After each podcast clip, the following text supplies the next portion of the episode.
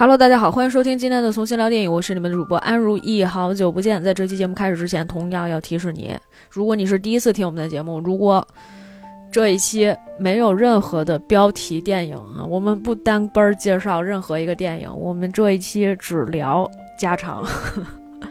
通常情况下，我们平时介绍单个的电影的时候呢，可能开场的时候都会跟大家做这么一套完整的复述，是吧？跟大家做一些提示，然后最后呢才会跟大家讲说，那我们先来拉拉家常，后面再聊电影。拉家常的部分，甚至有的时候要比介绍一个电影的内容还要再多一些。我特别怕流失观众啊！早年间我非常害怕流失观众，后来我发现大家还挺爱听我们拉家常的，是吧？正好我们这期节目基本上都拉家常，咱们来聊一聊。嗯，其实。这一期我觉得轻松一点哈，咱别跟那汇报工作似的，因为我觉得到年终了，到末尾了，就是总有很多知心话想跟大家唠一唠、聊一聊。呃，这个虽然对我来说，每一年可能到这个。非常近的，可能最后最末最末的那一天，十二月三十一号那一天，我才会把我的年终总结里面关于我看了多少电影啊，我听了多少歌啊，今天看了几本书啊这种再放进来，因为我特别担心会有一些情况是，比如说我就过年还剩下这几天，我就想看几个特别经典的片子，它一下子就进入到我的年度十佳里面了。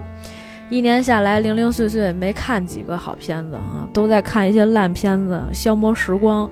虽然说有时候就凑个数吧，但是呢，就是我觉得这毫无意义啊。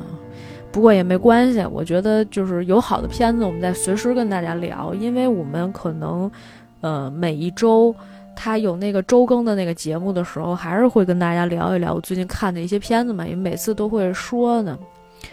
嗯，首先我们先来回顾一下我今年看的片子有多少。我去看了一眼我的豆瓣儿里面的这个标记的数目，标记的数目里面呢，截止到今天是二零二三年十二月二十八号，截止到这一天，我总共标记的影视的内容一共是二百九十条。这二百九十条里面呢，其中包括三部番剧，或者说动画片儿，我把它剔除出来，对吧？然后呢，包括嗯四个演唱会啊，有一些是补记的。这演唱会也包括最近 Taylor Swift 要上的那一部哈，这是四部演唱会，还有一部颁奖礼，这个是第三十四届金曲奖的颁奖礼，再加上二十个剧集。就我没有想到哈，我今年很吃惊，就是我往年我都经常会跟大家说嘛，说看剧的速度比较慢，然后有一些因为它是剧集，我觉得它时间比较长，或者它会消耗我很多时间，所以我那个时候常常觉得啊，我看不了几部剧集，这个剧集里面还包括一个综艺哈，我看不了几个剧集。但是不知道为什么，我今天我一倒，我发现我看过剧集还挺多的，竟然有二十部哈！一会儿我们来稍微的跟大家说一下啊。所以啊，刨除出这些是吧？二十部剧集，加上这个三部番剧，加上四个演唱会，加上呃一个颁奖礼，这总共应该是二十八个项目，放到那二百九里面，大家减一下。应该呢是二百六十二部，对吧？这二十八嘛，对吧？二百六十二部，所以呢，就是长篇、短篇都算在一起，应该也看了二百六十二部戏。真正能挑出来的却是微乎其微，特别少。所以今年的这个年度十佳里面，我也没有放剧集啊，因为我今年其实看的剧集也非常少，大部分都是在补，嗯，之前的一些剧集。嗯，因为我看了一下，我竟然就是今年年度里面有两个非常关注的影人，就是说你今年看他的作品看的最多，你猜这俩影人是谁？这俩影人是一对 CP。我翻了一下，我去年的时候，嗯，做的那一期年终，刚好也是去年年底的时候，要不就是去年就是年初的，今年年初的时候做的嘛。我那个时候就跟大家讲，我说我去年的十佳里面有一部影片是初步举证，然后我那个时候不是特别喜欢 Jodie Coma 嘛，所以我就跟大家说，我说我要不然去把那个 Killing Eve 补一下吧。所以我就过年的时候大概是，然后那会儿也在养身体，就把 Killing Eve 的一到四部全看了，而且呢是在我们家里面，然后跟我爸我妈就闲来无事大家看。美剧那节奏吧比较快，有的时候你不太能跟得上。但是总体说来，我把这部片子，我把这个剧集都看完了，甚至是我的爸妈也会跟着我，就是偶尔看看，说：“哎，这女的到哪儿了？”其实他们也不知道。我有时候还要给他们复述一下剧情，说这个剧集到哪哪哪儿了，是吧？就我看到一半，我就就有些时候你不好跟父母解释这俩人是什么关系。哎呀，好难！但是呢，好说歹说吧，反正这剧集是看完了，然后看完了这本来就挺心痛的了，是吧？因为最后我们这个小变态 掉河里面了。虽然我看了一些 Jodie Comer 的采访，然后他自己觉得人没事儿，也不知道他是不是在安慰粉丝啊。就是这个是一个比较心痛的。然后过年呢，就是我临回北京之前，我又搁家里面把《疼痛难免》看了，就是也 也很丧，是吧？因为我原本看过《疼痛难免》那本书嘛。然后呢，我是觉得那个书里面其实讲的也没有那么的说就是严肃，或者是说有一些是确实是那种英式幽默，也能感受到他们在工作当中就是这种睡不饱的状态呀，然后每天都要完成各种任务呀，然后遇到了很多奇葩的病人啊之类的，或者是。嗯，自己对于就整个这个事件里面可能会有一些自己的一些想法和认知，然后我当时就觉得，哎呀，怎么看的那么难受？尤其是英剧拍的时候，他可能会把那种痛感还是又一次的非常强烈的，就直接直击到你的灵魂里面去了。尤其本卫肖的角色啊，每次他在演的时候，他有一种脆弱的美，就是他的那些温柔。然后都体现在他本身会有韧性的那种性格里面，但同时呢，又难免会经历一些人世间的痛苦。就是他特别适合演一个受难者的那种角色，救世主的那种角色，仿佛是来这个人间去经历一些坎坷的那种人一样。所以我每一次就是看他演戏的时候，你肯定是会不自觉的会觉得他很脆弱，同时你又非常非常的心疼他，但又总觉得很多事情是他必经的，就是这个人物身上，这个演员身上承载了很多这样的一些东西啊，导致我对他的情感也很复杂。虽然有一段时间我其实不太愿意看他演的戏了，就是我有一段时间觉得他是一种病娇的那种状态。但是我感觉只要是他的戏，我还是愿意去看的。我觉得他在选这个角色呀、选本子上面，他的质量或者要求相对来讲还是比较高的，所以我一般觉得剧集都还不错。就我们剩下再提几部，我觉得今年还不错的啊，一个是《重启人生》，这个不用说了，因为前一段时间豆瓣有一个年度榜单嘛，年度榜单里面第一名的日剧应该就是这部了。嗯，其他的日剧其实我也没太去看，包括这个番外篇我也看了，但是番外篇其实我感觉没有正片的那个剧集好看哈。就是番外只讲了一些非常简单的一些事情，算是一些边角料的补充。虽然大家也觉得那个挺可爱的，特别是那里面长得像莫言老师的那个小女孩，是吧？大家都很 喜欢，挺有意思的。然后还有今年其实看了几部国产剧，其中包括《爱情而已》《尘封十三年》《装腔启示录》，然后《云之羽》，还有《宁安如梦》这几部戏。总体上来说，我也没有选什么大热不大热的，只是有一些剧集是属于大家推荐的，或者是说那一段时间比较热门的。因为其实你如果你看的话，你会发现。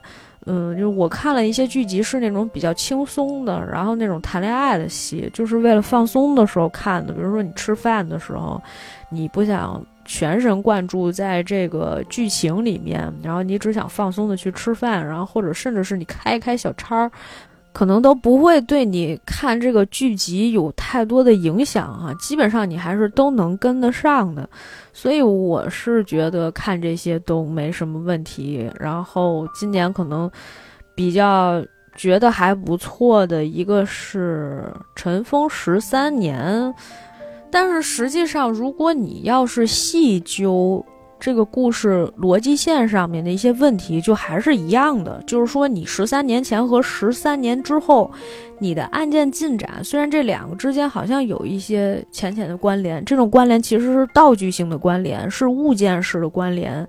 比如说前面十三年的那些内容，其实并不推动你十三年后这个案件的进行，也就是说前面的那些前述的剧情，对你现在这个事件没有什么影响。所以前述只是前述，它虽然互相关联了，但你跟你现在查这个案子其实没什么关系，是吧？就相当于给了你一些旧的这些资料，但是对于你现在破案没有什么必然的联系，剧情也没有推进。所以你从这个角度上来讲，剧情稍微进行的是慢了一点儿哈，就所有的那些情节跟主情节没有什么关系啊。哎，我怎么说了好几遍这句话，真是虚的。所以这戏是有问题的哈，但是它花样比较多，不是看到后面还是会有一点点累。我没看完《狂飙》，《狂飙》是因为在家里面跟父母偶尔看两眼，然后他们不看的时候呢，我也不看，所以也不算在我今年看的剧集里面。然后《装腔启示录》呢，是我觉得近年来拍的还算不错的一个职场啊都市情感剧。然后还有一个挺有意思的地方，第一呢是《装箱启示录》基本上都是在北京 CBD 这一片拍的，所以呢很多场景非常的熟悉，包括什么亮马河那边的桥呀，然后呃就金台夕照那一块儿嘛，啊感觉都非常非常的熟悉啊，甚至是有一些场景我会问我朋友说这是不是你们公司那楼上啊？他说确实看着挺像的，然后就经常会看，包括。甚至是我的一个朋友还扒出来说，他们吃的那个火锅是哪家哪家店，说咱们回头去一下，然后发现那家火锅店人均还挺高的，请注意，这是北京 CBD 的消费水准呀，朋友们，那火锅确实不便宜啊。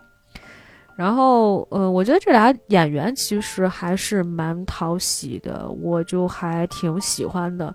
就至少他俩演戏不会太做作，然后呢，也让你体会到了一定的这种真实感。我觉得还是比较难得的一个片子。然后，《爱情而已》之前也聊过一期节目哈，这个就不多说了。呃，云之羽也都说过了是吧？我的女神室友斗娜，这个之前也吐槽过了。宁安如梦之前也吐槽过了啊。今年还有两部台剧啊，其实严格意义上来讲是三部台剧啊。然后呢，有一部是吧，咱们就别提了。然后另外两部呢，一部是《有生之年》，还有一部呢是《此时此刻》。我看的其实都挺来气的，尤其是《此时此刻》，我确实看的有点来气啊。码了一个这样的卡司拍这么烂的戏，也是前所未有，感觉就是大家一起过来赶紧捞钱捞钱。《有生之年》的问题我们之前也说过了，虽然我看见还是有不少的朋友说《有生之年》是他的什么年度戏之类的，挺有意思的啊，大家。想法差的这么多啊，然后其他的呢，我们也就不再聊了。然后顺便说一下，我今年就看了两部番剧，这两部番剧我不知道之前有没有跟大家提过哈。一部叫做《孤独摇滚》，还有另外一部呢是《跃动青春》。这两部应该都是今年才上的番剧。然后当时我追的时候也觉得还蛮好看的，就是如果你有兴趣的话呢，可以稍微看一看。都是偏那种喜剧风格的，然后校园青春风格的，然后《跃动青春》好像是一个恋爱番，我那天才发现这问题，我甚至跟我朋友说不是吧，这个女主跟这个男主，他们说都这样的，你觉得这不是一个恋爱番吗？我行吧，这是一个恋爱番，我看到后面也觉得快快快，你俩搞快点，人总是会变的嘛。另外一部，严格意义上来讲，也不算是一个番剧，它应该算是一个动画短片的合集，之前应该也跟大家聊过，这个叫《他们的故事》。其实他们的故事呢，跟我前一段时间看的一本书叫做《女性小传》，它的形式非常的像。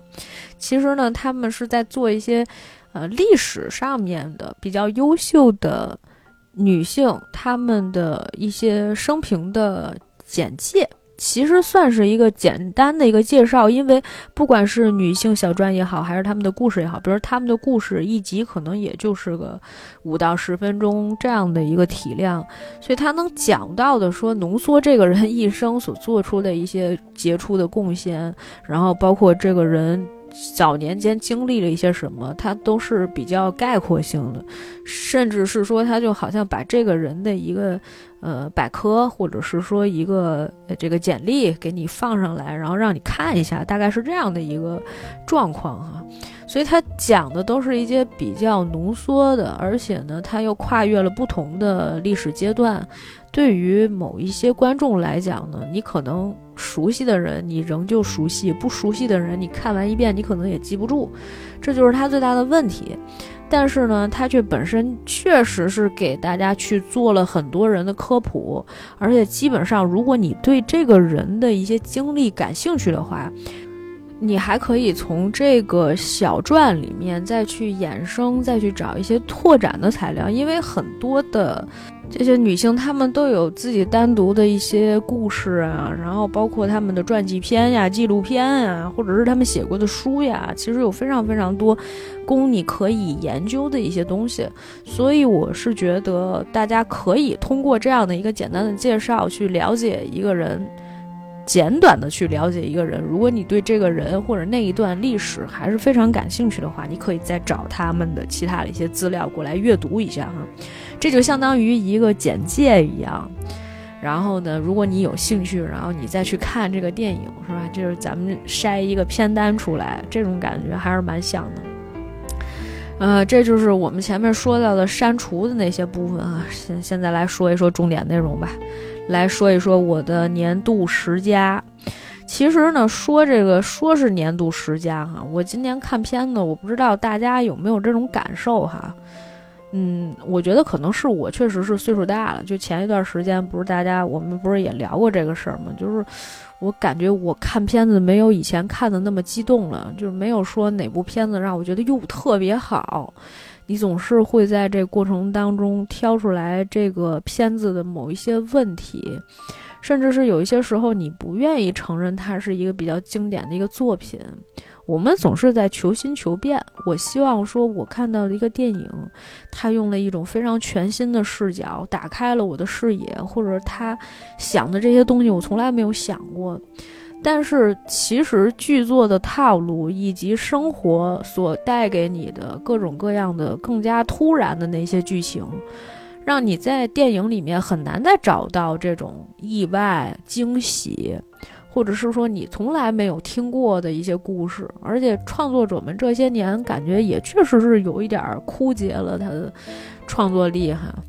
因为我记得我前一段时间就今年吧，好像是，要不然就是去年，说他们就讲嘛，说那个咱们创作者有没有遇到什么困难？说当然有啊，不管是国内还是国外哈，他们有一些国外的那些，嗯，创作者们，今年你看又大罢工，啊，很多的电影他们的档期都延期了啊，工作的这个进程都已经被拖慢了，编剧罢完工了，演员罢工。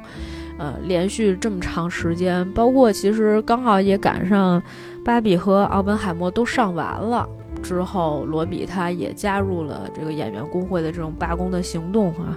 这个罢工的行动旷日持久，差不多得有个四五六个月了吧，挺长时间的啊。我没具体看啊，那个知道的朋友可以告诉我一下。所以呢，这个事情对于电影工业的影响也是非常大的。其实说白了吧，还是因为资源分配的不平均、不平等，有一些钱最后都让大的制片方、出品方挣到了，底下的这些呃工作人员得到的薪酬微不足道哈。其实还是被大资本家剥削的那一套哈。我觉得都一样，嗯，所以呢，我觉得该争取的权利还是要争取，这个绝对是要靠大家团结一心才能干的一件事儿。在那之前呢，不是疫情对大家都有影响吗？我记得当时他们谁在那儿开玩笑，就说 那个白莲花度假村特别好，说哎，反正他们就在酒店里面拍嘛，就度假村里面拍就行了，疫情对他们没什么影响呀。确实是啊，那一年他们还拿了好多奖项回来嘛。其他的创作者确实都遇到了一些瓶颈，然后包括那一年什么大家做那种。第一开始做那种什么，那叫什么桌面电影，不都是因为这个吗？做了几部桌面桌面电影，包括那个 Stage，实际上就是录屏，其实实际上就是大家拿 Zoom 连线，然后写了一个剧本的那种感觉，然后大家在 Zoom 上面演，对吧？嗯，就是确实是有很大的影响，但是恢复过来以后呢，哎，好像是你看到了一些生机勃勃。但是问题是，你前面那几年，你有一些就是你有很长的一段沉寂的这样的一些时间，你基本上是没有在经历生活的，你全部不 lock down 了，所以呢，就是大家的创作力也没有那么的强，加上你的身体又不太好，所以你就一直处于一个恢复的阶段。就脑子实际上是跟不上的，咱先别说那个脑雾严重不严重，咱说实话，这一年你都在脑雾是吧？你以后遇到任何问题的时候，你都怪这个脑雾，那咱就也没法继续推进下去任何一个事儿了。当然，其实最主要的一个原因，我觉得还是因为大家还是在一个恢复期里面，所以在这样的一个恢复期里面，还是要慢慢的去找感觉。因为我前两天不是刚听波米的一期新的节目，其实那是六月份的时候录的一个答疑嘛。就说到为什么有好几个导演去年的时候都不约而同的选择去做给电影的情书，是吧？开始回顾自己拍电影的历史，对电影的这种热爱，那真的是实在没有什么可拍的了。年轻的导演还是有非常多的这种表达欲。他那个时候就是你小的时候，你会有一些感受，然后你希望有一些感悟，你有很多情绪化的东西，你需要去表达出来。所以年轻导演呢，通常呢他会有非常多的想法，但是等到你真正的成为一个商业化了的导演以后，会有。络绎不绝的人过来找你，还是想挖空心思，想要知道你能创作出来多少东西的时候，那个时候你你就看吧，你绝对已经要枯竭了。你天天的就剩下跟那些人去喝酒，然后吹水，是吧？然后天天的脑子都不知道在哪儿了，你还能写出什么样的故事呢？就是我其实对于这一点是有所质疑的。等到那个时候呢，导演们就非常的依赖那些穷编剧给他们一些创作灵感。但是同时呢，他们又不想给这些人晋升的空间。你说我把你推上去，对我有什么好处呢？因为已经不是那种师傅带徒弟的年代了啊！这年代是吧？谁还要脸呢？前我朋友竟然跟我说了这么一句话：“这个时代还要啥脸呀？”我就嗯，行，你说的对，有道理啊。这个事儿咱们先不提哈。所以就是说，也没有那种师傅带徒弟哈。我把你带出来，你也不会感恩。我真的带出来一个名编剧，下部戏你不跟我合作了，你直接能找到投资方，你直接当导演了，编剧费、导演费你一块儿拿，对吧？然后呢，编剧稿子你也不用自己写了，你再带几个新人，反正呢挣得盆满钵满，跟我这个导演有什么关系呢？导演在没有其他的人可以去剥削的情况下，变成了一个过气的导演。哎呀，这个风水轮流转是吧？你看看今年其实也有一些比较知名的一些导演，我们期待已久，觉得说他是不是今年能拍出来好片儿啊？结果，哎，效果并不是这么好。咱也不提示哪个导演了啊。反正话说回来啊，所以就是。可能是也需要再去给电影人们一段时间，让他去慢慢的恢复，包括呢还要去扶植新人，这都是非常正常的一些事情。我们也希望有更多的新人的编剧也好，导演也好啊，能够脱颖而出。那另外一方面呢，就是这是一个人家那边的客观的一些原因，那主观的原因呢，就是因为片子你确实看挺多的了。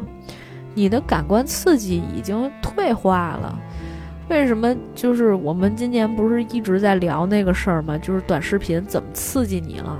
说到这儿，我说一嘴哈，虽然这个剧我还没有看完啊，前一段时间大家讨论的非常热烈，那就是 TVB 的那一部，呃，新闻女王。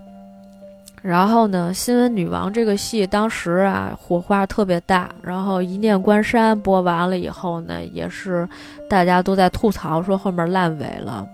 前一段时间梅哲妖也聊过一念关山他剧本上的一些问题，然后反馈回来的意见就是大家也觉得编剧可能有问题，不是我一定要替编剧说话，但是呢，如果大家不太了解整个剧作的制作。流程的话，你可能确实会认为，就这剧集出现这么大的问题，那一定是编剧的错。但实际上，更多的时候，这个锅编剧真的不能背。因为这已经不是第一次了，之前张伟老师也曾经表示过，就是说他的剧本拿出去以后，咱也别说是哪个项目哈，反正网上你也能查到，就是他的剧本交给制片方、交给片方也好，就是后面他就什么都不知道了，这戏最后怎么改的他都不清楚。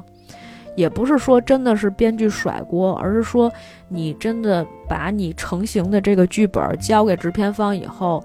呃，编剧当然有自己的权利，我觉得我应该坚持一些什么，我还会从剧作的逻辑各方面去跟你讲，这个戏绝对不能这么改。但是呢，你这个版权其实是不在你自己手里面的，最后结果就是什么呢？有可能是制片公司里面的策划或者责编重新再去改剧本，这是一方面。另外一个呢，就是有一些。演员可能也会改自己的角色剧本，这里面我可没提任何一个单指任何一个演员啊，确实有这种情况，因为好几年前其实就有各种的这个演员的这种经纪公司，他会去招一些策划，他招策划也没有别的目的，第一，他是想让这些策划或者责编也好，或者编剧也好，要帮演员去挑本子。就是哪些角色适合他呀？我们要走哪种定位啊？然后就会问的特别特别清楚啊。其实这都是经纪人该做的事儿。第二件事儿，就是让你上手改剧本。比如说我们公司有一个是吧，嗯，一线的女艺人，然后这个女艺人其实对于剧本的要求非常高，对吧？我们怎么才能把一个可能有点偏。群像戏的一个戏，我们要改成大女主，是吧？编剧不听我们的，所以我们打算打算把编剧踹了。我们要重新写，是吧？你有没有认识的人可以帮我们重新写这个剧本？制片公司是投资方，然后艺人也是他们公司旗下的艺人。我也想捧我们自家的艺人，然后呢，我们这大艺人呢再带俩小艺人，也是公司自己的艺人。那你公司的戏你不可能不让他上，然后呢再加一些其他人，那些人就都是边角料。这就会有非常多的一些问题都出现了。编剧在不知道这些角色到底由谁来演，或者哪怕是知道，我其实我也没有办法。我们其实是非常非常底层的那部分人。好，现在咱先说完，这剧本改完了，真正到拍的时候，那又是另外一码事儿了。导演进组以后，甭管这剧本什么时候写，导演进组以后，导演进入项目以后，就要开始提自己的意见了。他有的时候为了把这个编剧踢出局，是吧？我会直接告诉你说：“哎呀，不行，这个我觉得既然主框架大编剧都已经定下来了，主编剧都已经定下来，咱不大改，咱们小改。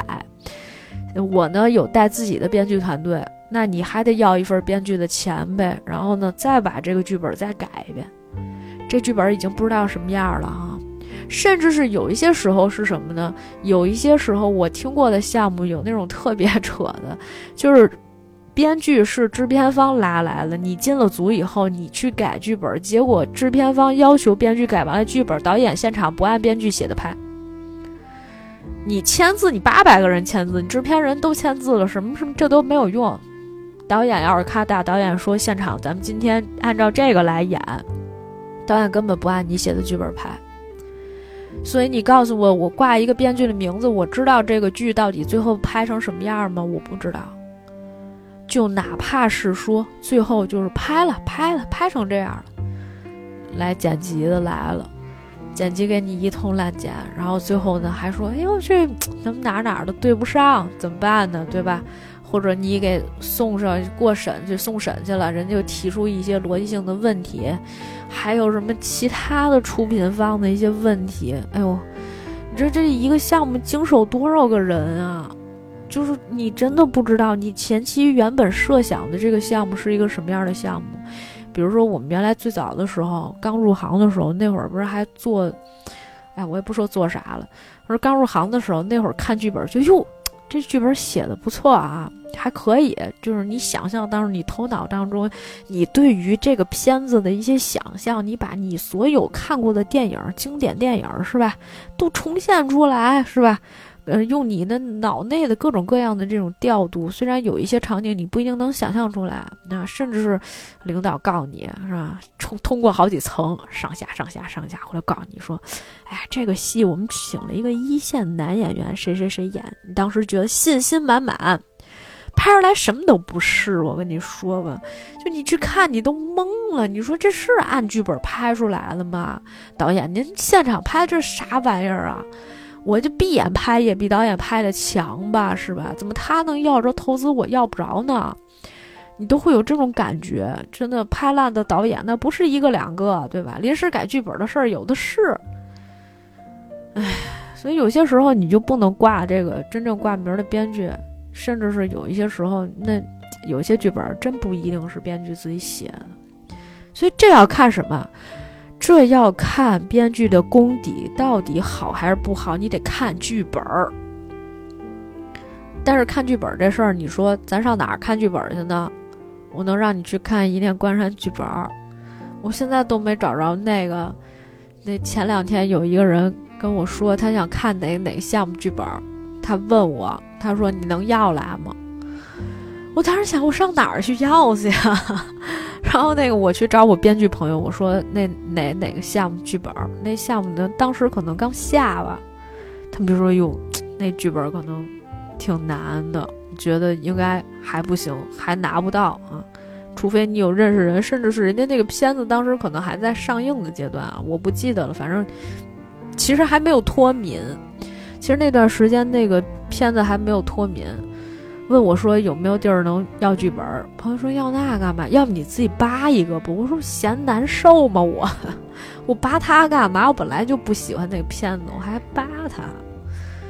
哎哎，这多说两句啊！说到那个刚说一念关山去了，说一下新闻女王这个戏啊，我就今天说完，我争取下次我就不说了。看咱这个年度十佳到现在还一个都没说了，废话这么多了。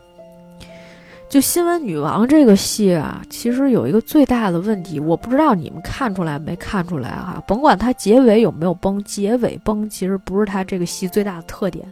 这戏最大的特点是，故事不跟着人物走，人物跟着故事走，人物要服务故事。也就是说，我故事在这个节点的时候需要一个大反转，我需要有一个人啊一下子黑化。我需要有一个人一下子反水，怎么办呢？哎，对，就是这个时候，比如说我前面有一个案子或者一个新闻，我刚结，哦，刚结完，后面得有人搞事情啊，是吧？突然就有一个人啊，前面挺好的，然后突然他就搞事情，这一轮一轮的，哎，每个人都有这么一个小心思，所以你就发现，也不是说全员坏不坏人吧，有些时候你就发现这几个人为啥天天。这公司有没有正常人呀？为什么每一个人都这么多小心思啊？都突然之间就反转了，反转了，反转了。他就其实就是为了这个反转。这个戏要是这么拍，那他如果要是拍个一百零六分钟，我能相信他有四十四次反转，因为他其实是按照小程序剧或者是说短剧的形式去拍这个电视剧的，或者是说去拍这个网剧的啊。TVB 应该算是电视剧吧。所以从这个角度上来说，你会发现它的节奏是非常快的，基本上每一集是不会停下来的。所以大家为什么追这个剧追的时候就觉得啊，它一直在那个爽感上面。我朋友之前追过那种一百集的小程序短剧嘛，他就说这个太上头了，因为它一直在反转，刺激你的多巴胺一直不停的在分泌，然后促进刺激你的这个脑神经。等你刺激完了，你再看别的时候，你就根本就提不起兴趣来啊。所以，某种程度上来说，我也怀疑是不是，比如说我们那种短视频看多了，然后呢，导致你这个多巴胺的这个分泌啊出现了一些问题。然后那个时候就是我看过一篇文章，他教给你说，你怎么才能减缓你的这个多巴胺一直这样分泌？你时间长了，你这个脑子受刺激的这个程度就会变得越来越轻，就相当于你以后看什么东西的时候，你都觉得不够刺激、不够新鲜、不够好玩了。呃，我不记得所有的了啊，回头那个如果我找着那篇文章，我可以再发给大家啊。我我简单说一下吧，我记得的几个逻辑是：第一，早晨起来的时候不要睁开眼就拿手机各种翻，因为你就适应了嘛，你一下子就适应那种生活了。你可以早晨起来听听新闻啊，我觉得没什么问题，因为新闻那种它还不是说按照你的兴趣去分类的，你就非得在那刷那个小视频，那就都是你想看的那些东西，你就实际上是刺激你的大脑开始活跃了。但是你这个活跃能活跃多长时间呢？对吧？早上起来还是应该先放松一下你的大脑，放松一下你的神经。然后呢，还有一个就是延迟满足，这个也挺重要的。我就记住这两点，别的都记不住了。所以我现在这多巴胺分泌的也不太正常。所以我可能今年一年看的很多片子，我也没觉得说，哎呦，这片子特别好，甚至是很多时候是无法集中精力去看的。还好啊，今年就是我不是之前一直在各种生病嘛，然后呢，就有一段时间胃一直不好，看了好长时间，我现在胃也没有完全恢复，就导致我没有办法喝咖啡。我没有办法喝咖啡以后呢，就是我喝水的这个频率就下来了，我排尿的频率下来了。这这为什么说到这儿呢？是因为我以前吧，就其实挺怕去电影院的。我一般去电影院进去之前，我先喝是吧？先喝咖啡，或者是我进去以后刚开始看，我就开始喝咖啡。我一喝咖啡呢，我中间就得去厕所，而且是必须得在中间去，我就根本就憋不到这电影播完。所以呢，就是这个。看电影之前虽然上了个厕所，但看电影中间我一定得去一次厕所。今年发生了好几次这样的事情，尤其是看那种三个小时左右的或者三个小时以上的电影，那你必去一次厕所啊，甚至有时候可能得去两次厕所。就在这种情况下，非常艰苦、非常恶劣的条件下去看片子，你更没有办法完全集中你的精力了。后来就是因为没有办法喝咖啡了，嗯。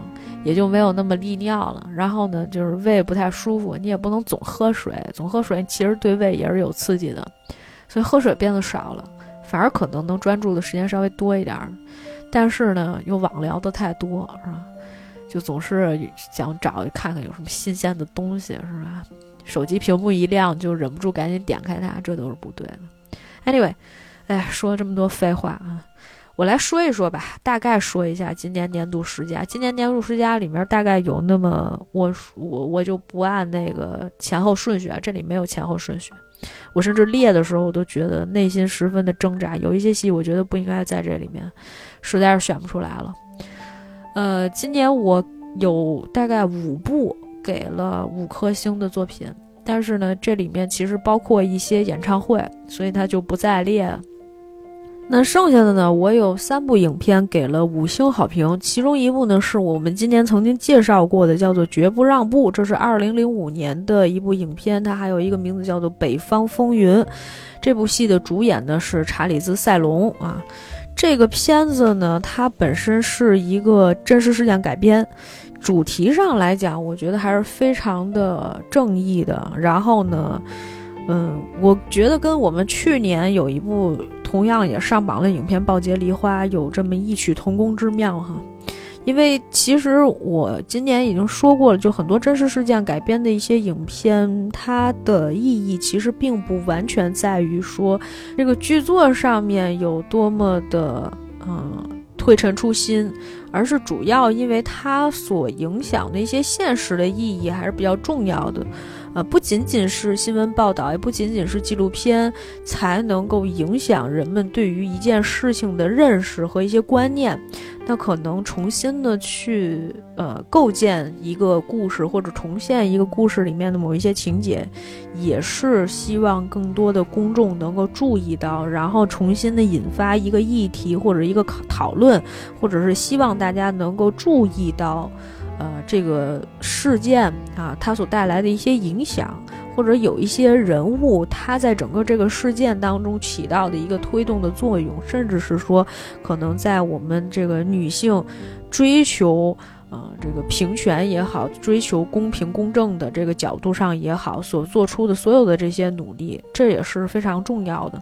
而且，我是觉得这个戏里面很有意思的一点，就是说他其实树立了几个男性形象还是比较好的。除了他在这个矿场上面，然后在这个工作的环境里面会接受到一些男性的各种这个侮辱啊，还有性骚扰这方面的，同时呢，也树立一些。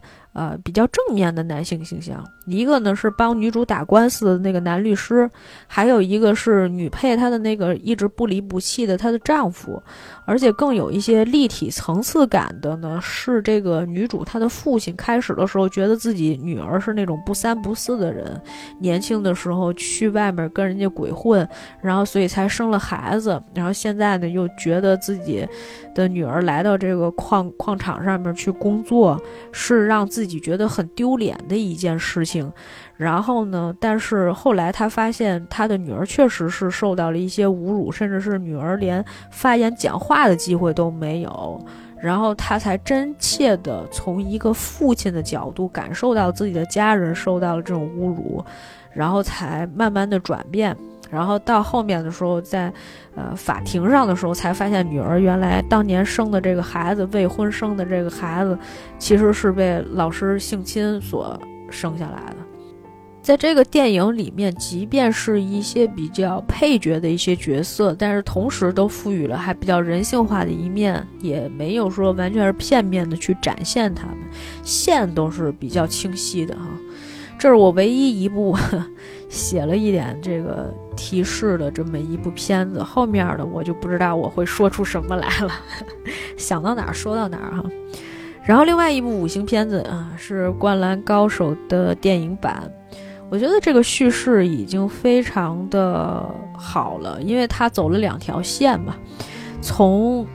宫城良田的视角去讲这个故事，然后呢，比赛是一条现在的这条叙事线，它是非常紧张的。每一节的这个比赛怎么样去打，如何的让这个球队是不是能赢上这一场比赛？虽然我们都知道结果可能是湘北会赢了这一场比赛，而且他还是对阵的全国最强的，一直拿着这个全国冠军的这么一个球队，是吧？也是非常艰难的一场比赛，大家都拼尽了全力。同时呢，在这个过程当中，就是这么快节奏的一条叙事线里面，同时穿插了一个比较慢节奏的这么一个事情，就是他为什么这么小、这么矮的个子，他开始打篮球，他跟他哥哥之间的一些关系啊，变成了一个像继承哥哥的衣钵的这样的一个。呃，感觉，所以他才去打篮球。他仍然穿的是七号的球衣，然后跟他母亲之间的关系，其实也还是在讲，就是呃原生家庭，在讲他的亲密关系，他跟他的母亲的一些关系。然后每一个人为什么会去打篮球，其实这里面其实都有陈述。因为其实除了宫城良田本人作为主角，呃，去做的一些。啊，他个人的视角的一些回顾以外，同样也讲了说三井的呃故事线，然后也讲了樱木的，也讲了赤木的。虽然这些线可能都不是很多哈，嗯，流川枫的好像应该是最少的吧，但是那段时间就引起了非常大的一些回响。嗯，我的一个我的闺蜜，她特别喜欢《灌篮高手》这个戏，她基本上是四刷还是五刷了，因为这个片子当时也是，呃，延密钥延了好几次嘛。然后就有人去这个影院里面一直刷不同版本的《灌篮高手》，我也是觉得也是不至于的。但是呢，我好像确实是陪他看了两次，反正每次都他请客呗，我就都看了两次。但是每一次看的时候，我仍然会被那种青春洋溢着那种奋斗的那种状态所打动，有的时候。我不知道为什么这些年好像突然之间就变得非常的容易哭。我以前哭点没有那么低，所以呢，就是有很多时候我会觉得，嗯，为什么我现在就突然之间学会了这种感动，是因为其实你体验到了这种人际交往，然后呢，体验到了人情世故，有一些原本你不太能够理解的感情，你突然之间在后来你理解它了。还有一个就是，我可能觉得这些年经历的事情比较多了吧。嗯，好多时候你会不由自主的想起你的过往。我的闺蜜她一直在看这个戏的时候，就觉得哎呀，年轻的时候真好呀，然后就跟我讲说，我年轻的时候为啥不努力了？我说你咋还没明白呢？不是说你是一穷人家的孩子，你努力就行了。你年轻的时候看看周星驰，你觉得草根也能奋斗起来，早就不是那个时候了，怎么可能呢？对吧？你想啥呢？努力有啥用啊？努力能上哪儿啊？能上天啊？对吧？不是一个意思了。你只是在感慨一个时代，一个比较好的一个时代过去了，然后你没有好好的珍惜，让你重新过一遍，你还那德行啊？你想告诉过去的自己干嘛？就是别努力了，差不多得了。嗯，要有那时间，还不如多看两本书呢。虽然看书也没什么用啊。不会令你有任何改变，也不会说能让你多挣上几万块钱，根本就解不了什么燃眉之急。重要的是，你还是要多珍惜你的眼前人。你是不是需要就是跟你的家人共度一些时光啊？就是我觉得，当你年岁越来越大，然后你身边的人来了又走之后，你才突然意识到，你开始慢慢失去他们了。有些时候你才会学会珍惜，甚至是有些时候你会觉得惋惜，因为有些人已经走了嘛，根本就来不及让你再去，呃，回过头去再去弥补一些东西了。嗯，这个《灌篮高手》，我相信大家应该有不少人就觉得还，呃，挺感慨的，毕竟是一个小时候看了很多年的一个番剧哈。我那个时候我说我写了一篇文章，然后还讲这个片子。我说小时候印象深刻啊，因为那个片头啊，就是那个从那个什么体育场最上面一个山顶视角拍下去，全国大赛什么的，大家开始比赛了。后来你现在再看看，就感觉好像跟印象里面小时候看的东西不太一样。咱也不知道为啥。呃，这个不多说了。下一部戏，《正义回廊》。嗯，我今年我看了一下啊，除了这个《绝不让步》是以前的老片子以外，其他的应该都是二二年、二三年这一年以来出的一些片子，我觉得还不错的。也就是说，今年我看的片子还都可以。怎么说呢？除了李八将军嘛，可能以前的戏确实就那样，我也没挑出来几个特别好的。嗯，《正义回廊》确实是我去年到今年看的比较不错的一部戏啊。我们当时不是还专门做了一期节目嘛，就把两个非常热门的影片放在了一起，一个是《毒舌律师》，还有一个呢就是《正义回廊》，同样都是很多庭审戏的一个律政题材的影片，但是走了两种截然不同的风格。但是其实这两种风格里面都有一种。感觉哈，反正我是有这样的一种感觉，某些程度上可能是对于底层人物的一种怜悯。呃，虽然很多时候就是大家讲说，嗯，毒舌律师特别像是早年间周星驰的一些草根的那种呃作品，啊，草根英雄的这么一个形式的一个作品。然后呢，让大家仇富了，是吧？一下子把这个目标啊引向了另外的一个阶层。哎呀，这个挺有意思的啊，并不是做一件引战的事情啊。但是呢，某些程度上来讲，嗯，毒舌律师比较成功的一个点呢，就是他其实也煽动情绪了。你没有发现这个问题吗？除了他以一个冤案来入这个戏以外。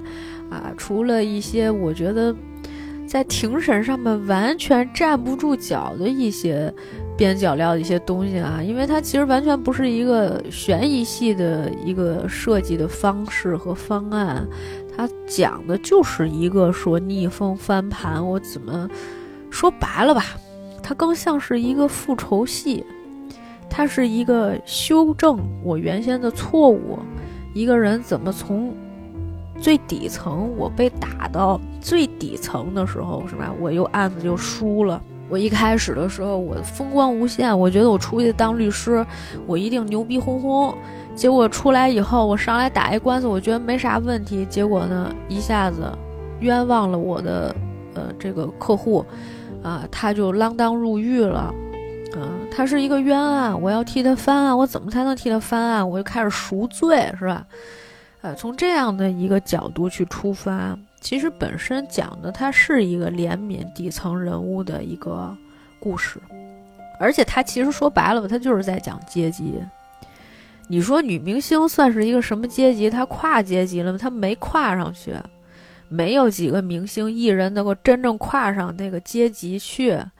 最明显的例子，我们举一个现在的例子。当然，这个消息呢不一定准确，而且呢人已经死了，所以呢这个事情只当做一个推断，而且呢确实也是道听途说的啊，不保真啊，不保真。呃，前一段时间自杀的这个李善均，虽然留了一封遗书，但是呢，他死亡的这个时间点还有很多的一些疑点，大家都已经提出来了。比如说，他第一开始的时候在检测他是不是吸毒这件事儿的时候，他的那个检验结果是一个阴性的，但是他为什么承认自己吸毒了？第二呢，是他需要来回的去，呃，被审讯，大概有那么几次。他马上就要临近第三次的审讯了，他好像是，要不然就是刚做完审讯，反正头脚刚还跟警察说了，说可以，呃，上测谎仪啊，说的还咬的还挺死的，结果没想到第二天就吸炭了，这这个完全就不正常啊，不是特别正常。而且呢，这个赶紧老婆孩子什么的都赶紧要转移到国外去了。老婆为了养孩子，然后还得付出，还得继续拍戏，这里面可能涉及到非常多的一些问题。你想一想，李善均其实已经差不多算是一个一线的演员，韩国一线的演员了呀。国内的咱不了解，对吧？咱也不清楚到底有什么猫腻，或者是人家真的是一步一步上去的。所以说啊，这个艺人啊，也就是小艺人是吧？模特就是小模特，我们就是为了举一举例这个毒舌律师啊。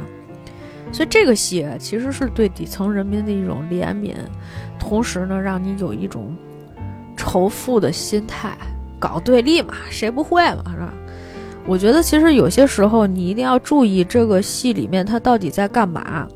呃，以前大家不是经常爱骂陈思诚嘛？陈思诚的戏里面就是大概出现了一些什么问题嘛？就包括前一段时间《瞒天过海》那个戏，大家觉得有什么问题吗？其实无非是因为你看一看有一些戏里面啊，是不是因为？呃，这个贫富差距造成的，让穷人仇视富人是这样的一种关系。它其实是为了挑动观众的情绪。这种方法呢，其实它并不是说想要去表现一个故事，而是他用的一种，呃，煽动观众的情绪的这样的一种方式去在搞创作。这当然是一件很投机取巧的事儿。你看完了之后，你就觉得哟，我生气，我愤怒，是吧？啊，把很多自己的个人的一些经历、一些生活全部带入到这个戏里面，那当然对方就成功了，因为你的这个情绪没有办法去发泄，通过这个影片里面发泄完了以后，你回到家里面，你得写小作文，对吧？你得发朋友圈，你得发抖音。你得发到各个平台去宣泄你的这种愤怒啊！这种愤怒可能是你从前敢怒不敢言的一些事情啊！你借由这个作品，终于抒发出了你这种情绪了，然后这个情绪又带动了第二波观众又进电影院去看电影了。煽动情绪这件事情，哎呦，这太可怕了！操纵情绪也很可怕啊！舆论的反应都很可怕。当然，我觉得这个也是现在的一种营销，或者是说一种商业手段吧。这个咱也不能说好和不好。嗯，反正毒舌律师是挺成功的。但是呢，从这样的一个角度再来对比一下《正义回廊》的话，你会发现《正义回廊》走的是另外一种风格。因为导演其实并不是在讨好观众的啊，虽然他这里面有很多就是关于自己想要表述的一些东西啊，我甚至是觉得啊。我后来发现，其实，唉，导演是一个挺有自己想法，但同时又很烂俗的一个导演。如果没有翁子光，我真的不知道这个《正义回廊》能不能拍到现在的这种程度哈。因为我后面又看了何觉天的另外一部戏，就《死尸死尸四十四》嘛。就这个戏里面好像就没有原本我看到《正义回廊》里面所穿插的这么多的这么有想法、有创意的，包括呃非常理性的一些探讨啊。通过不同的维度去探讨一些案件，旁征博引，包括每一个人不同的视角，又加入了一些艺术化的一些，呃，呈现啊，包括视觉化的，然后包括一些，嗯，虽然我感觉它有一点点飞啊，甚至是因为这个变成了一个限制级嘛。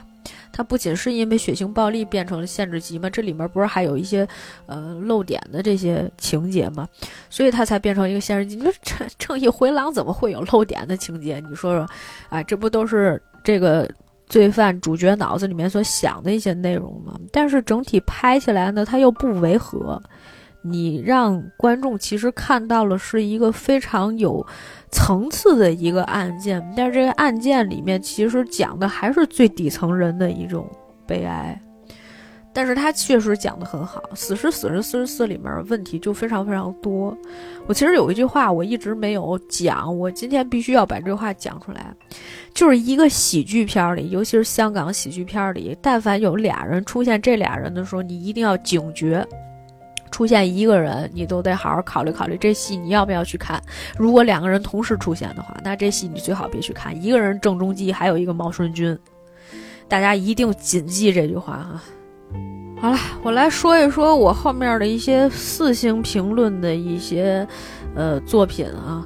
这里面大部分戏我们今年应该都有讲过，都有大概聊了一下啊。一部呢是《教师休息室》。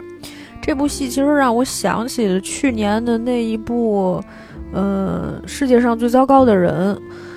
那部戏其实我记得印象深刻，是因为我觉得女主当时出现了一个问题啊。虽然她其实还是一个比较独立，然后有性格的一个女主，但是她一直希望得到自己父亲的肯定，她希望有一个完满的家庭。某些形式上，实际上是被整个主流社会的一些主流的一些想法，包括原先的父权社会的一些事情影响了，以导致他把自己的自主权让渡给了社会，让渡给了自己的父亲，所以他没有办法去支配自己的生活，甚至他不知道哪样的生活才是他想要的。直到结尾的时候，他把这个自主权拿回来的时候，他才内心取得了心安。原本其实那些他能做的事情，每一件事情他都能做得很完美，但是没有想过说，如果说一旦权力放在自己身上，比如说他成为一个母亲，那个时候不是考虑组建家庭，成为母亲，他一下子就变成了家庭当中非常重要、需要承担责任的这样的一个角色的时候，他反而就开始有一些退缩了嘛。但是后来，其实他就发现，如果你的自主权放在自己身上的时候，你就不会有这种问题了哈。这是我刚刚新想到的。然后，对于《教师休息室》这部戏呢，我觉得女主就相对来讲比较矛盾一点。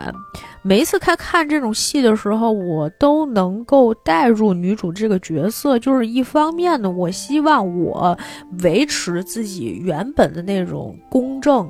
啊，公平或者是说正直的这样的一种品质，或者是说态度。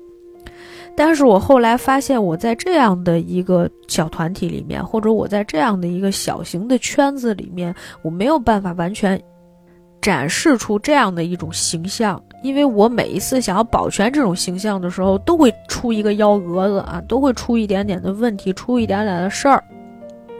这些事情是不是我造成的？不是我造成的，很多时候是这个学校里面的一些制度把人框死了，很多人不愿意去做这个承担责任的这件事儿。而且呢，其实他原本是没有什么损失的，只是学校里面的学生被盘查，然后出现了问题，他想要去解决问题，但是他解决问题的这种钓鱼执法的方式，反而引发了更多的波动。而且呢，还就是最后把自己给卷进去了。我经常会遇到这种情况，就是不管是人际关系也好呀，还是说，嗯，就是有一些事情也好啊，本来可能跟我没什么关系，我觉得他们怎么这点事儿都搞不明白，让我来吧，好吗？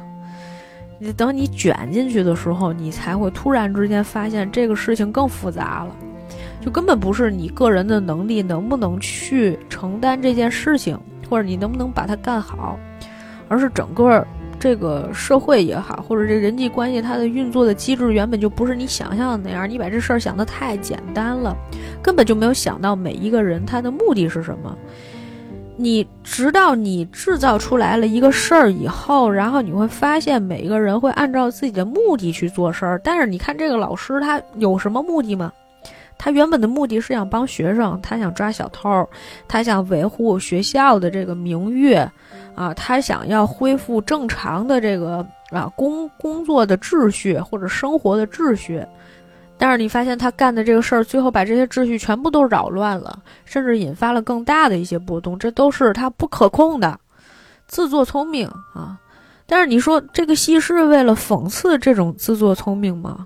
不是，而是有些时候作为一个个体，你的这种正义感也好，你的这种想要维持公平公正这种心也好。可能是没有办法使上你的力气的哈，大家根本就不是为了一个事儿或者是一个目标去努力的。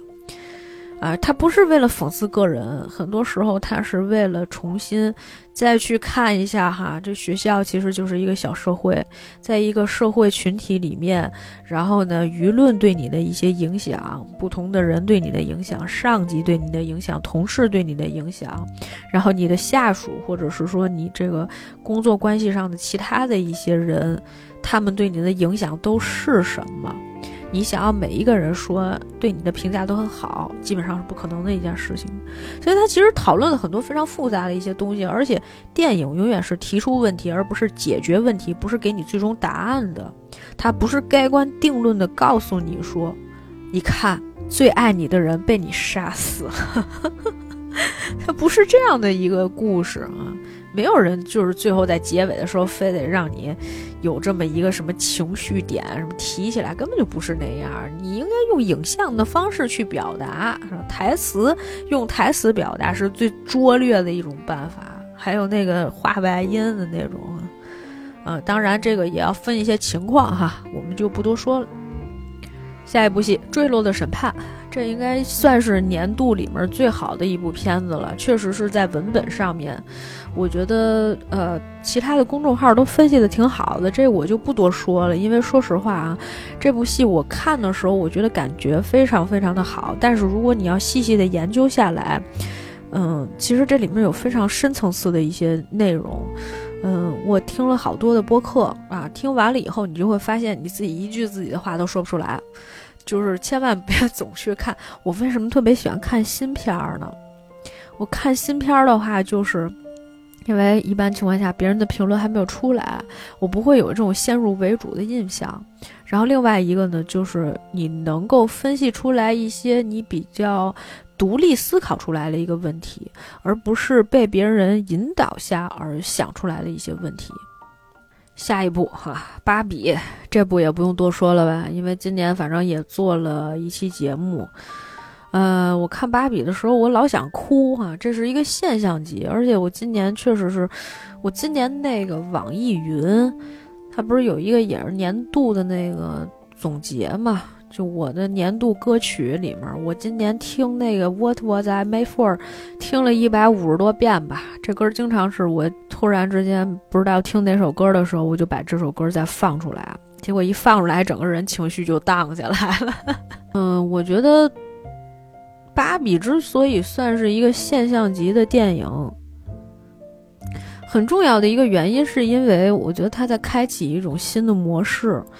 呃，虽然我们也觉得说今年电影没有几部特别好看的哈，我反正是觉得不是一个大年啊。有网友在跟我聊这个事儿，觉得今年好片子不少，但是可能好片子我也没看几部吧，也可能是我个人的观感里面，并不觉得说今年有多特别特别好的片子啊。但可能也是因为这个原因，大家在创作上面就开始想搞一些新的一些模式，做了很多新的这种尝试，才有了一些不同风格的影片。然后呢，因为这些不同风格的影片，让我们觉得电影又有了一些新的一些意义。原本想象当中，芭比不会是一个多好看的一个电影，可能也是因为对这个影片的预期并不高，所以后来它能拍的这么好，或者哪怕它是一个中规中矩的水平，你也觉得它是在所有的这种框定的条件下面能拍出来。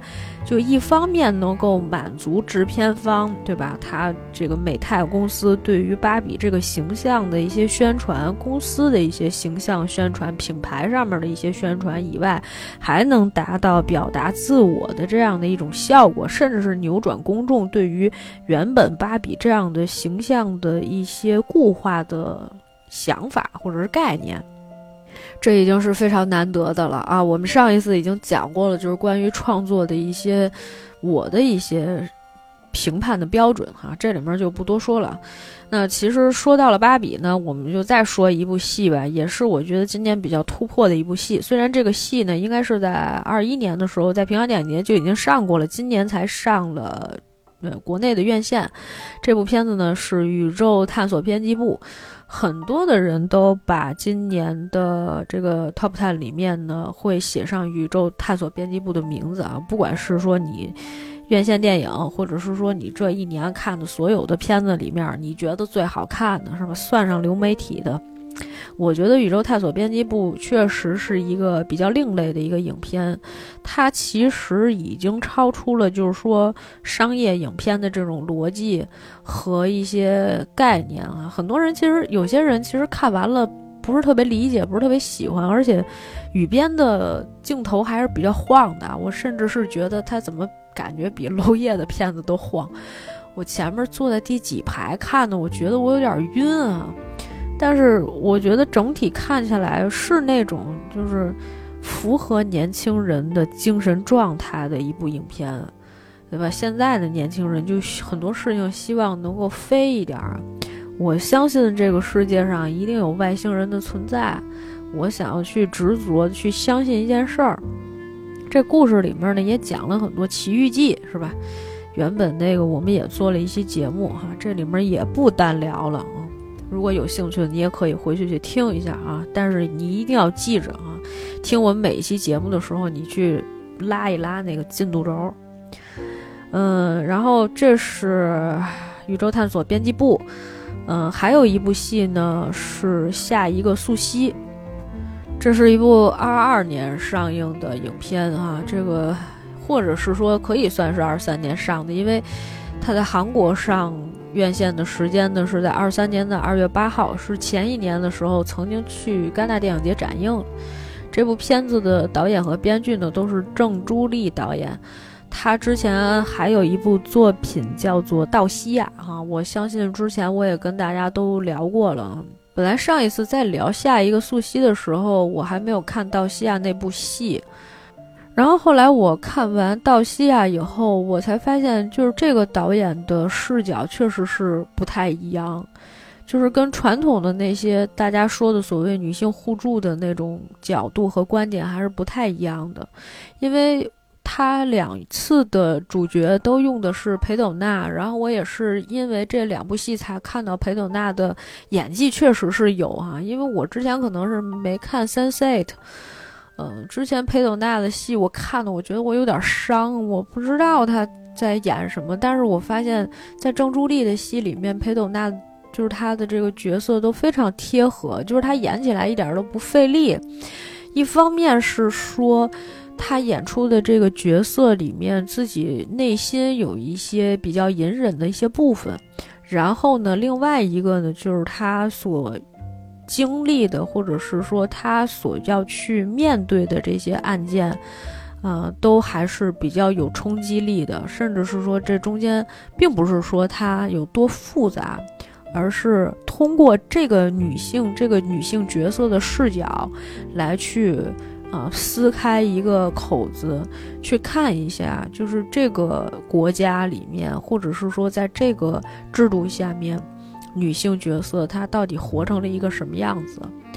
而且永远是这样的，永远是一个后辈的角色出现了一些嗯问题的时候，然后这个年长一些的这个女性角色再去回看这个人的时候，然后又挖出来自己的一些伤痛，或者是自己本来其实也面对着一些问题，但是这个人还在勇敢的活着啊，他曾经跟命运做过抗争，但是他可能失败了，只是他还活着啊，他还有躯体。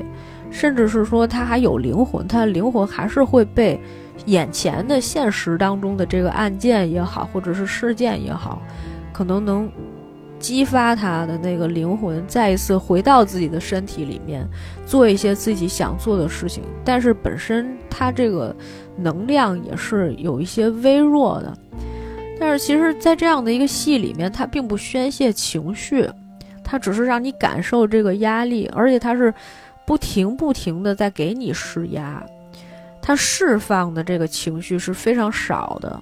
这跟我们前面说到那种，不管是呃这个引发观众的情绪也好呀，或者是说想要调动观众的情绪也好，是不一样的。因为他一直处于一个比较压抑的一个状态里面，所以你看完这个电影，你就觉得你整个人被闷在一个罐子里面一样，那种感觉非常非常难受。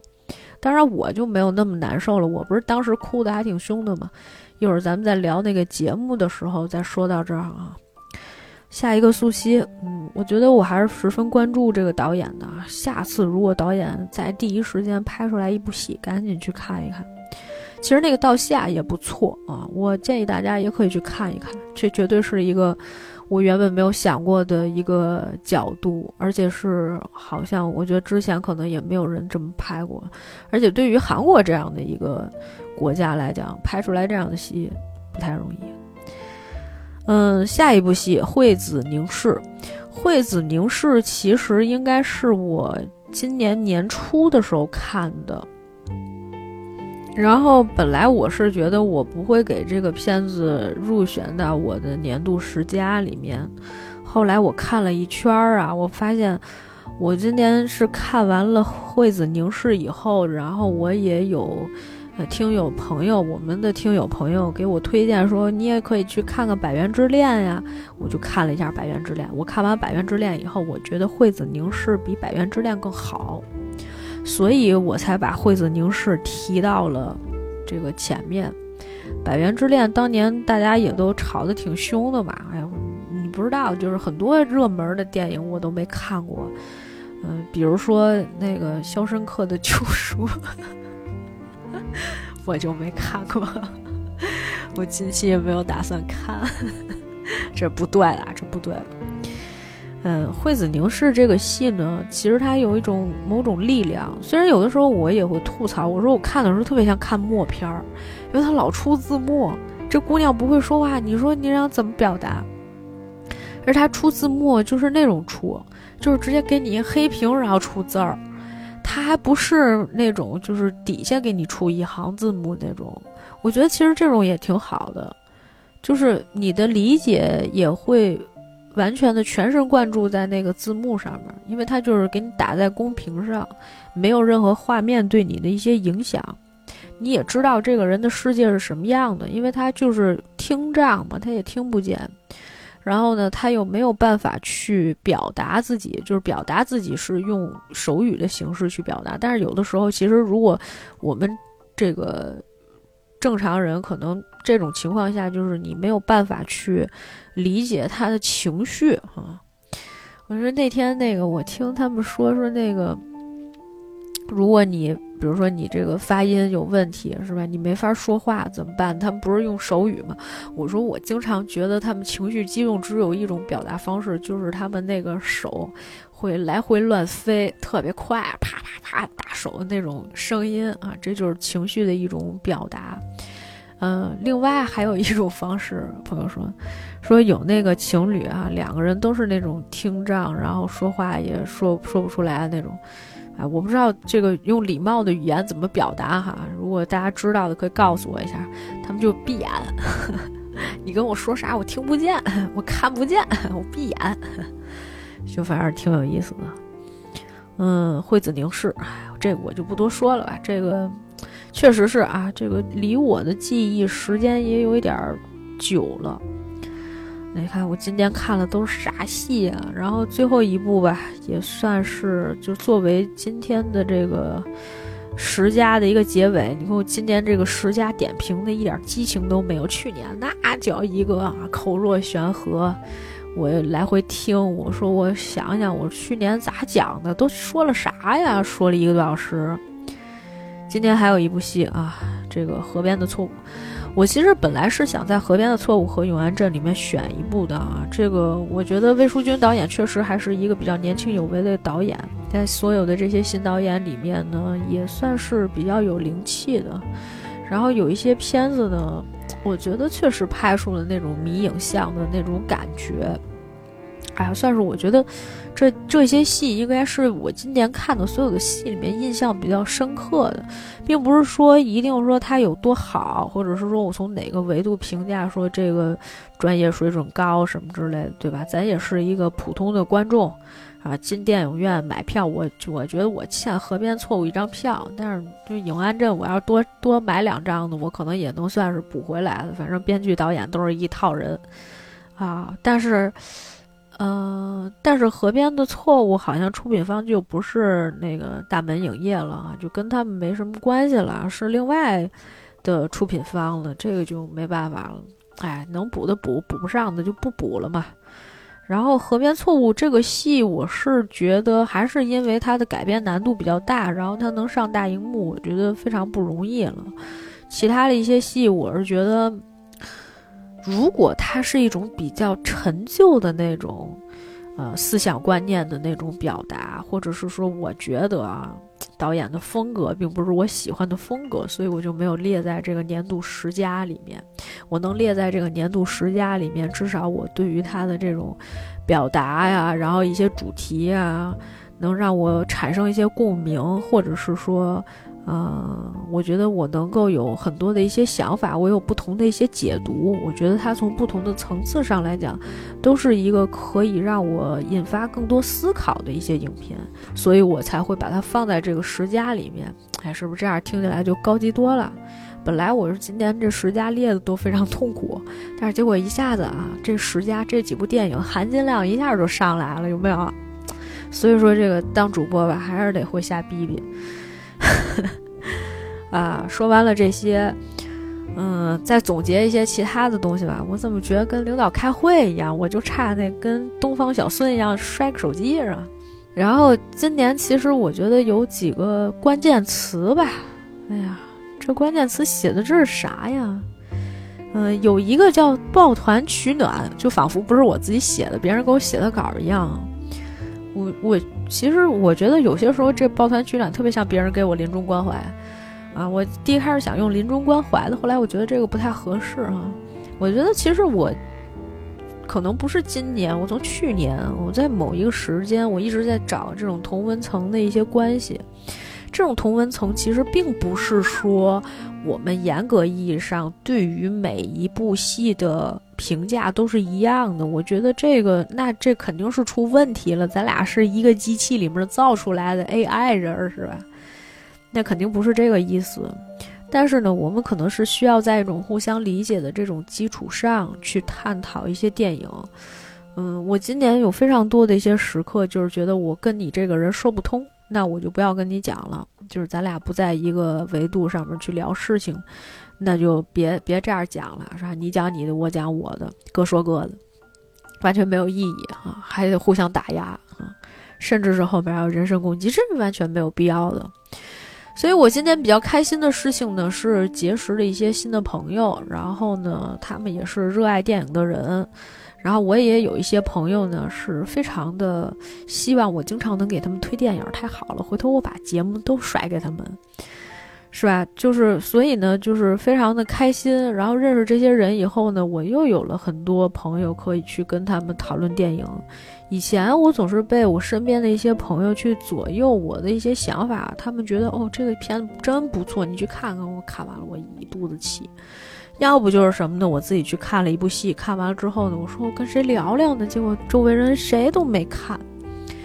啊，也有一些人是，就是比如说我最多的那种朋友，是因为比如说他们就是普通的观众啊，他们对于电影也没有看的那么多，是吧？就是谁谁谁一跟我说，哎，我同事说那个《消失他》特别好看，让我赶紧去电影院看。我说别去，然后他们就不听。哎呀，我就去看看怎么怎么着。然后回来之后说啊，我觉得确实是不错。我想，哎，这当年咱这朋友都是怎么交的？也没有，也没有，就是有些时候我会觉得大家其实确实是在不同的维度再去聊一个戏哈。哎，我怎么单说消失了他，回头又吵起来了？我只是举个例子啊，举个例子啊，不是说消失他，咱随随便说一说一别的，说那个，哎，爱说哪个说哪个吧，反正说都说出去了啊。这段我也不会剪哈。OK。哎，所以就是我觉得今年还是交了很多朋友的，然后包括还有一些比较铁杆的一些粉丝啊。我们有一个听友一直在经常给我打赏，然后我就觉得哇塞，这就是我的金主爸爸。哎呀，就是。非常感谢大家，非常感谢大家一直以来对我们的支持。然后不是因为你们的留言，我也会觉得说，哎，总是好像少了些什么啊。就是做节目，虽然自己录音的时候不这么觉得，但是你发完了节目，如果没有人给你留言，没有人给你评论的时候，你还会感到真正的孤独和寂寞的。还是希望大家在新的一年继续给我留言，多支持，多鼓励我们的节目哈，这样我们节目才能继续做下去。然后还有一个关键词叫做“火花四溅”，就是这词儿怎么说呢？就是因为我今天吵架吵的实在是太多了啊！明年一定要好好保护乳腺。呃，这个“火花四溅”嘛，就是因为我是觉得，哎呦，也不知道为什么今年一直在吵啊。前几年我都是一个。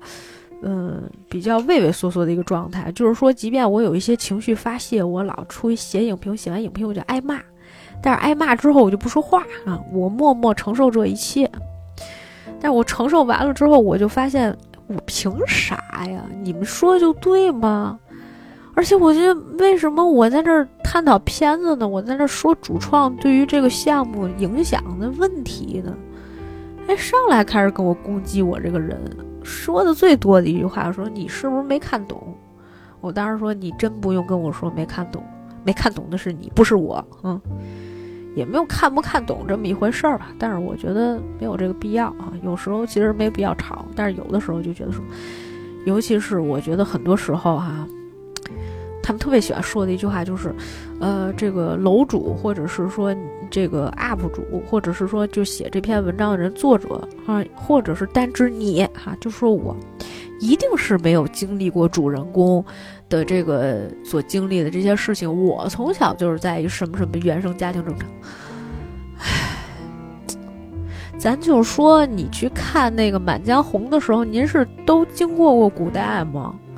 是我没有经历过这些事儿，我就不知道这戏该怎么演了。那编剧都怎么怎么写戏啊？导演都怎么拍啊？对吧？这根本就不是那个问题。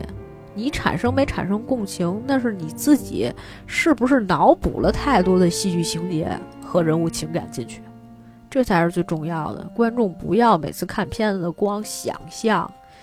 就是他给你呈现没给你呈现，你别天天脑补，有些可以脑补，脑补你要在那个，呃，片子里面找线索，他给没给你，不是你自己推测出来，你估摸这事儿就是这样的，你都没有任何一个证据，证据链一定要完整，哪怕他给的是一个暗示，你跟我说这暗示，然后你是怎么理解的？你说故事剧情我都认了。你不跟我说故事剧情，你在这跟我讲你的悲惨童年干嘛呀？是吧？谁还没过过那种低谷的日子嘛？没意义啊。哎，对，所以就今天吵架吵太多，吵太多，还有那种就是否定你喜欢的片子，否定你，否定你的节目，我可谢谢你们了。就我也没有这么大关注量，说实话呢，我的能量呢也不应该用在这上边儿。你骂我，我应该很高兴啊！你看，还有人冲着我们这节目就不喜欢我们这节目，玩命冲着我们这节目使劲儿啊，玩命过来骂我。我是积蓄能量的时候，哎，但是说实话，就是负面能量太多了，确实你不释放出去很难。所以我前几年不吵架，今年才突然开始吵架了。为什么要吵架呀？因为有些时候我是觉得有一些话该讲的还是得讲，甭管就是说你当时说出来这个话影响有没有，但是一定要说，因为我今年有一个同事吧，然后就跟我讲，他说虽然我觉得你说的有一些话就是当时起不了作用，但是他说石头终有一天会落地的。就是你说的这些话，最后还是会起作用的，只是时间会比较晚。你让子弹再飞一会儿，让子弹再飞一会儿。这会这话是我说的，我觉得他大概说的就是这个意思。嗯，所以拭目以待吧。啊，咱也别说那么多，总会有吵赢的那一天。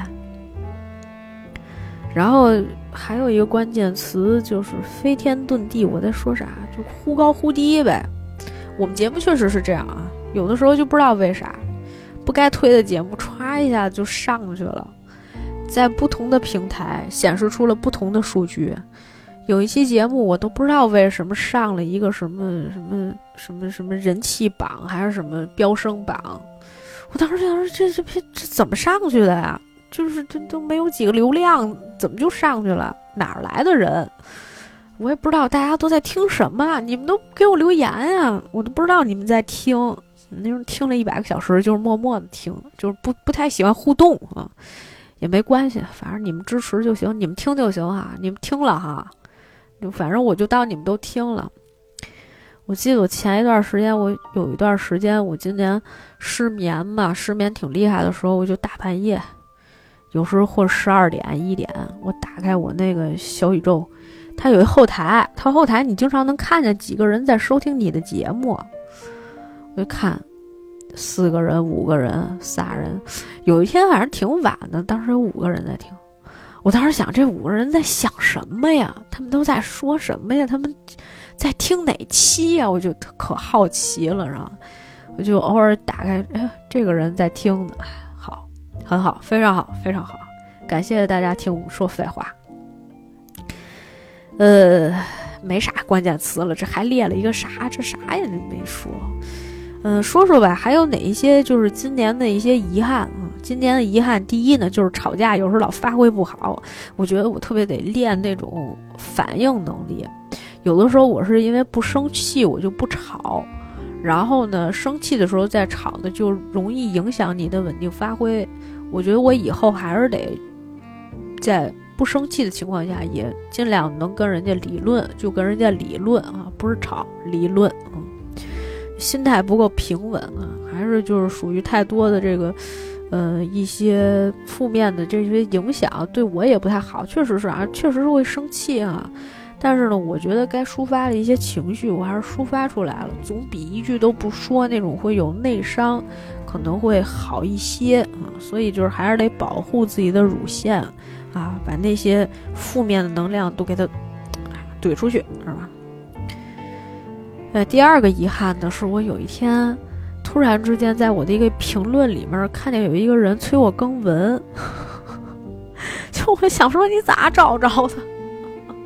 啥呀？我的文二零年开始更的，我写着写着我都不知道怎么写了那文，哎呀，要了命了！就是我知道大概主线吧。后面就是我写了三章吧，我就突然之间觉得这不对呀，这不应该这么写呀，哎呀，所以说我跟你讲，做原创项目是很艰难的，是非常艰难的。就当初有想法就一定得赶紧写，现在写不了了。人家问我说，二零二三年还能更新吗？我说能吧，眼看着还有三天。哎，这个今年估计够呛能更了，然后那个。哎，明年吧，明年我努努力，是吧？努努力，我多更一更，我多更一更啊，多写写文章。呃，今年在豆瓣上写的东西也不是特别多。呃，然后另外一个就是，今年我觉得影评也写的太少了，因为做节目嘛，就有时候小嘴叭叭一说完事儿了啊，该写的影评内容都没有写，没有认真分析过几个影片。有些时候，大多时候，这个长影评已经被短短的这种评论所代替了。啊，甚至是有些时候，就是我当场来不及去说这些，我只是第一时间跟我的朋友去分享了我的一些感受，这些感受也太过于碎片化了，或者想到哪儿说哪儿，没有把它整理成为一个思路。很久没有做这些事儿了，确实应该好好做一下。这样的话，条理会更加清晰一点。我觉得这就是我今年的三个遗憾吧。所以新年也先立几个 flag，一个 flag 呢是少立 flag，嗯，一个是我觉得我希望自己能够尽量的远离喧嚣啊，低调做节目啊。我们明年的目标就是低调做节目。今年惹了很多是非了，啊，怎么说呢？就是树大招风，你也能明白。但是反正我们这个播客也没有几个粉丝是吧？一千来人什么的。就是我觉得没必要，是吧？哎，愿意说啥说啥不？我就是为了这个节目，也别做太大了，要不然就是你说的任何一句话，都会有非常多的一些正反向的这种反馈过来。支持你的人呢，就非常支持你；不支持你的人呢，过来谩骂你。我觉得我也经历了不少了哈，毕竟咱们也是总是聊一些比较热门的影片，你们都不好意思说不好，我好意思说，我说呗。我说完了，我挨骂呗。你们都挣钱了，我在这挨骂，凭什么呀？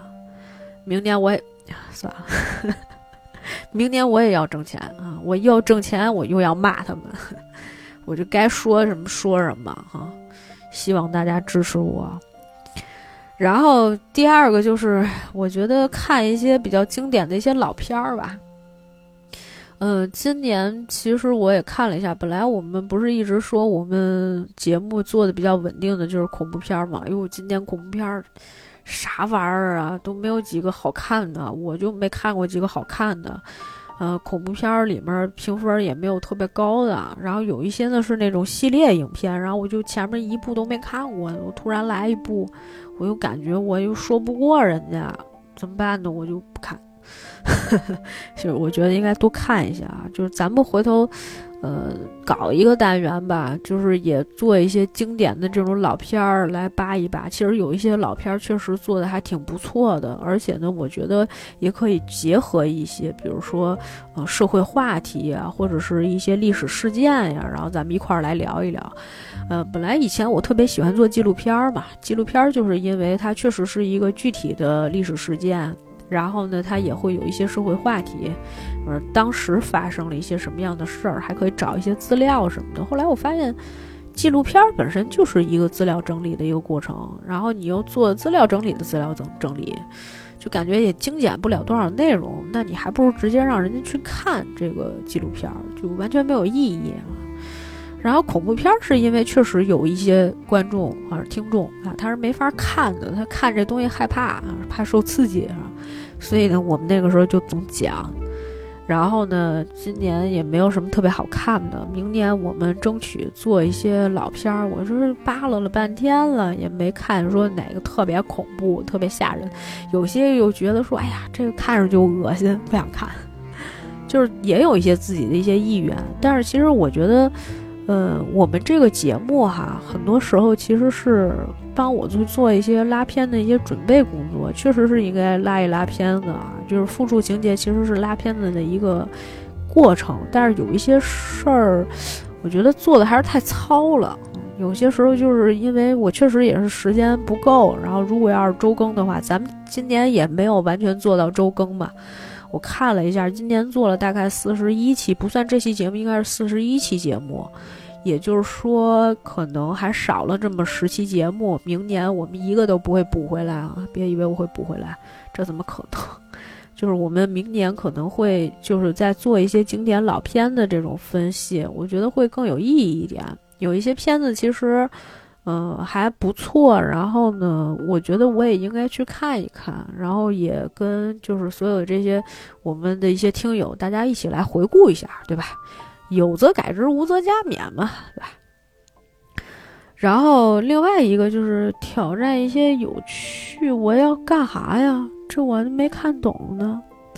我觉得应该是挑战一些，这我自己写的，我写的是啥呀？哎。我我跟你说，我就写了六个字儿，我写的是挑战一些有趣。我想有趣的啥呀？啊，可能我我觉得哈，应该是一些话题，或者是说一些其他的一些形式。然后因为，嗯，我觉得我们今年我也不知道讲了几部番剧什么之类的。然后我觉得其实有一些比较好玩的一些东西，还是应该多讲一讲。我前一段时间特别想讲一部喜剧，然后发现没啥喜剧可讲，都不好玩儿。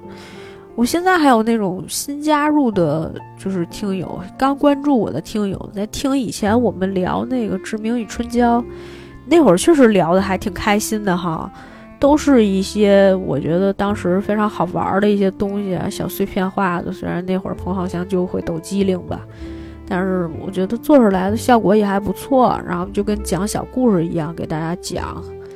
嗯都是一些简单的人物关系，但是这些人物关系呢，又觉得还蛮生动有趣的，是吧？嗯，我觉得不，我觉得不是要说这个，但是说什么我已经不记得了，没关系吧，反正就是这些吧。呃，这个新年展望我们也做的差不多了，然后剩下的就是跟大家聊聊天儿吧，就是反正我想说的话基本上也都说完了。然后就是下了节目以后，希望大家多给我评论留言，然后我基本上每一条都应该是还是会看的，还是会回的，然后跟大家多互动互动吧。然后你们有什么想法或者建议，就多跟我来聊天儿。我我也不是多可怕的人，不是你们给我留完言我就都骂你们，就是我觉得还是非常希望跟大家多做一些这个互动的，不要。对我提什么太非分的这种要求，我应该都不会不回你们的。我去年好像也是，哎呀，去年其实我心态还没有那么平和。今年骂我的人少了，我一年比一年骂我的人都少了，就是因为支持的人变多了，骂我的人就变少了。然后那个突然想起来，我之前做几期节目，大家在底下狂吵，是吧？哎，我还没讲那个呢，我怎么就新年展望都做完了？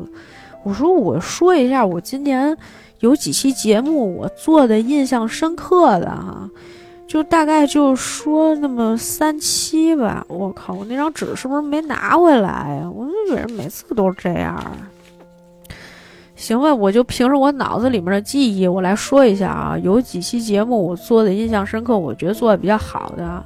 一个呢是关于黄金时代的复盘，那个是非常早的时候我们做这期节目，就是在去年年初的时候，我当时看了很多萧红的一些资料，我连着看了，嗯，一个萧红的影片，就是小宋佳之前不还演过一个传记片吗？叫《萧红传》，然后呢，好像叫《萧红传》吧。然后又看了《黄金时代》，然后又看了《黄金时代》的他们幕后的那个纪录片儿，我连着看了两三天吧。看到后来，我爸都烦了。我爸就说：“看什么呢？又是这个？怎么还没演完？这昨天不是看过吗？”就开始已经有点不耐烦了。我说：“你管我对吧？做研究还是很认真的。然后呢，也确实是因为。”研究那部戏，所以才知道了，就是许鞍华导演的一些一贯的一些风格，然后包括就是演员在跟导演配合的时候出现了哪些问题，是吧？哎呀，我觉得这个今年还没看那个许鞍华导演的那个诗呢，他前一段时间这个戏有一些展映活动啊，都在什么厦门那种地儿放，哎，看看明年资料馆有没有可能看一下吧。然后呢，还有一个一期节目做的比较真情实感的，就是下一个素汐。我记得我当时也是在一个可能假期前夕吧，还是什么时候，反正我当时那个节目做的也挺崩溃的，因为我当时就是十一点开始看这个戏，总共一百三十四分钟，看了差不多仨小时，我这中间不间断的一直在哭，哭的我脑仁疼。一一方面是因为就是当时已经困了缺觉了，另外一方面是这个戏确实是让人看有非常多这种共情的这种时候啊，就是你压抑的那种情感全部都可能会宣泄出来，我一下子就觉得哎我受不了，但是也确实是值得的，值得跟大家来推荐这样的一部戏，我觉得是我在这。一年当中我比较喜欢的一期节目。另外还有一期呢，就是毒舌律师和正义回廊那一期嘛，这个一块儿说的。我当时慷慨激昂呀，但是我其实基本上那一期也没写稿，基本全靠脑子里面的就是承载量，然后直接去讲的。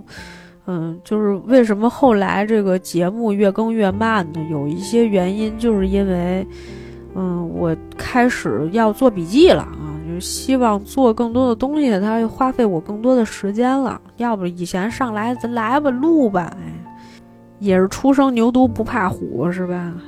其实就不能这么干，你该准备的东西还是得准备的，但是准备的时间一长了，你就思考的时间变少了，脑子就慢了。其实虽然我这个好多时候是嘴比我这个脑子要快啊，然后还有另外一个，应该就是消失的他了。消失他这期节目做的实在是太爽了，特别爽，很开心啊，骂的也非常开心，因为其实我在此之前啊。我其实做那种特别热门的影片做的非常少，我很少就是跟那种热点潮流，大家也是知道的。我基本上偶尔这个一个剧是吧，这个季度刚播完，我看看，然后那个我跟大家聊聊，就是基本上还是有一些滞后性的。但是《消失的他》基本上我属于呃周五看完，周六就开始做节目，还是周日开始录呀，然后立马就开始上线了，这时间非常快。我基本上跟那个。呃，空山老师他们做那个没折腰的那个那一期节目，也是讲消失，他时间段是差不多的，前后脚基本上。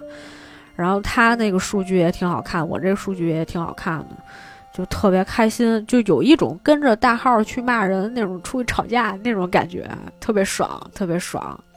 然后那一期反正在底下吵的也是挺凶的哈，你说觉得特有意思啊，应该多做这种项目啊，就是那种应该被万人嘲的一些项目，是最让人觉得开心的啊。希望这个中国电影明年能多出几部烂片，然后我们一起骂骂他们骂到发烂发臭，是吧？有没有？我觉得，嗯，最后再说两句吧，最后再说两句就是寄语，是吧？嗯，其实我今年一年看的片子也并不是很多，虽然豆瓣还是把我评为了什么影院里的钉子户。今年一年在电影院里边看的电影，差不多也得有个四十来部吧。这是他给我算的啊，也许我有一些是看的什么流媒体的资源，这我就不太清楚了。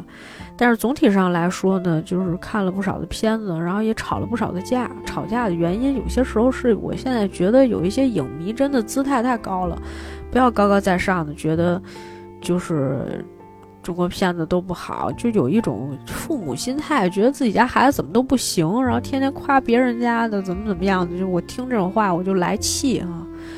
呃，虽然是不是从业者，我觉得跟是不是从业者都没有关系。就是我们觉得，有些时候该夸的还是夸啊。就是这个电影工业到达了一定的阶段的时候，它确实会有一个瓶颈期。但是在瓶颈期的过程当中，一定要有一些突破。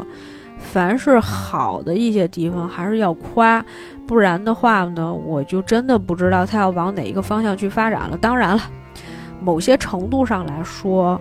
作为一个创作者来说，或者是说作为一个，呃，这个怎么讲？就是我作为一个从业者也来说，就是一个影迷观众，或者是某一些影迷观众，他所表达出来的言论，并不能影响这个工业的发展，也并不能影响这个行业的发展。我们这行业发展，不是还要靠上面的大佬吗？和这个有资源的人。还有就是引领着这个行业一直在往前走的人，也并不是因为观众的某句话，然后我们的项目就会停滞，我们就不会做，是吧？或者烂片就不会产生。嗯，就是观众也不用把自己的这个重要性放得那么高，我也没有把自己的重要性放得那么高，只是有些时候我是觉得，嗯，我希望还是就如果你觉得我的一些。